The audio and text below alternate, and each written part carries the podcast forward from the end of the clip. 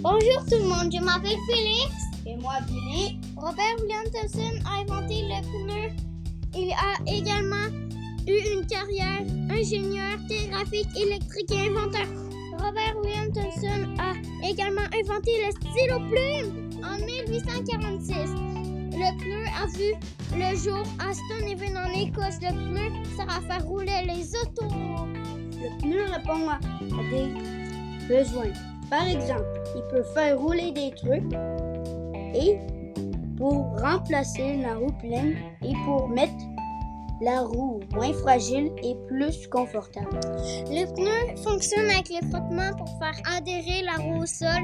Charles Goodyear, en 1839, a découvert la vulcanisation du caoutchouc. C'est grâce à cette technique que le pneu est élastique et adhère correctement à la route. Ces objets fonctionnent avec un pneu et une jambe. Le pneu va dessus la jambe pour que le pneu protège la jambe. Il faut mettre de l'air dedans pour que le pneu colle au sol parce que c'est fait en caoutchouc.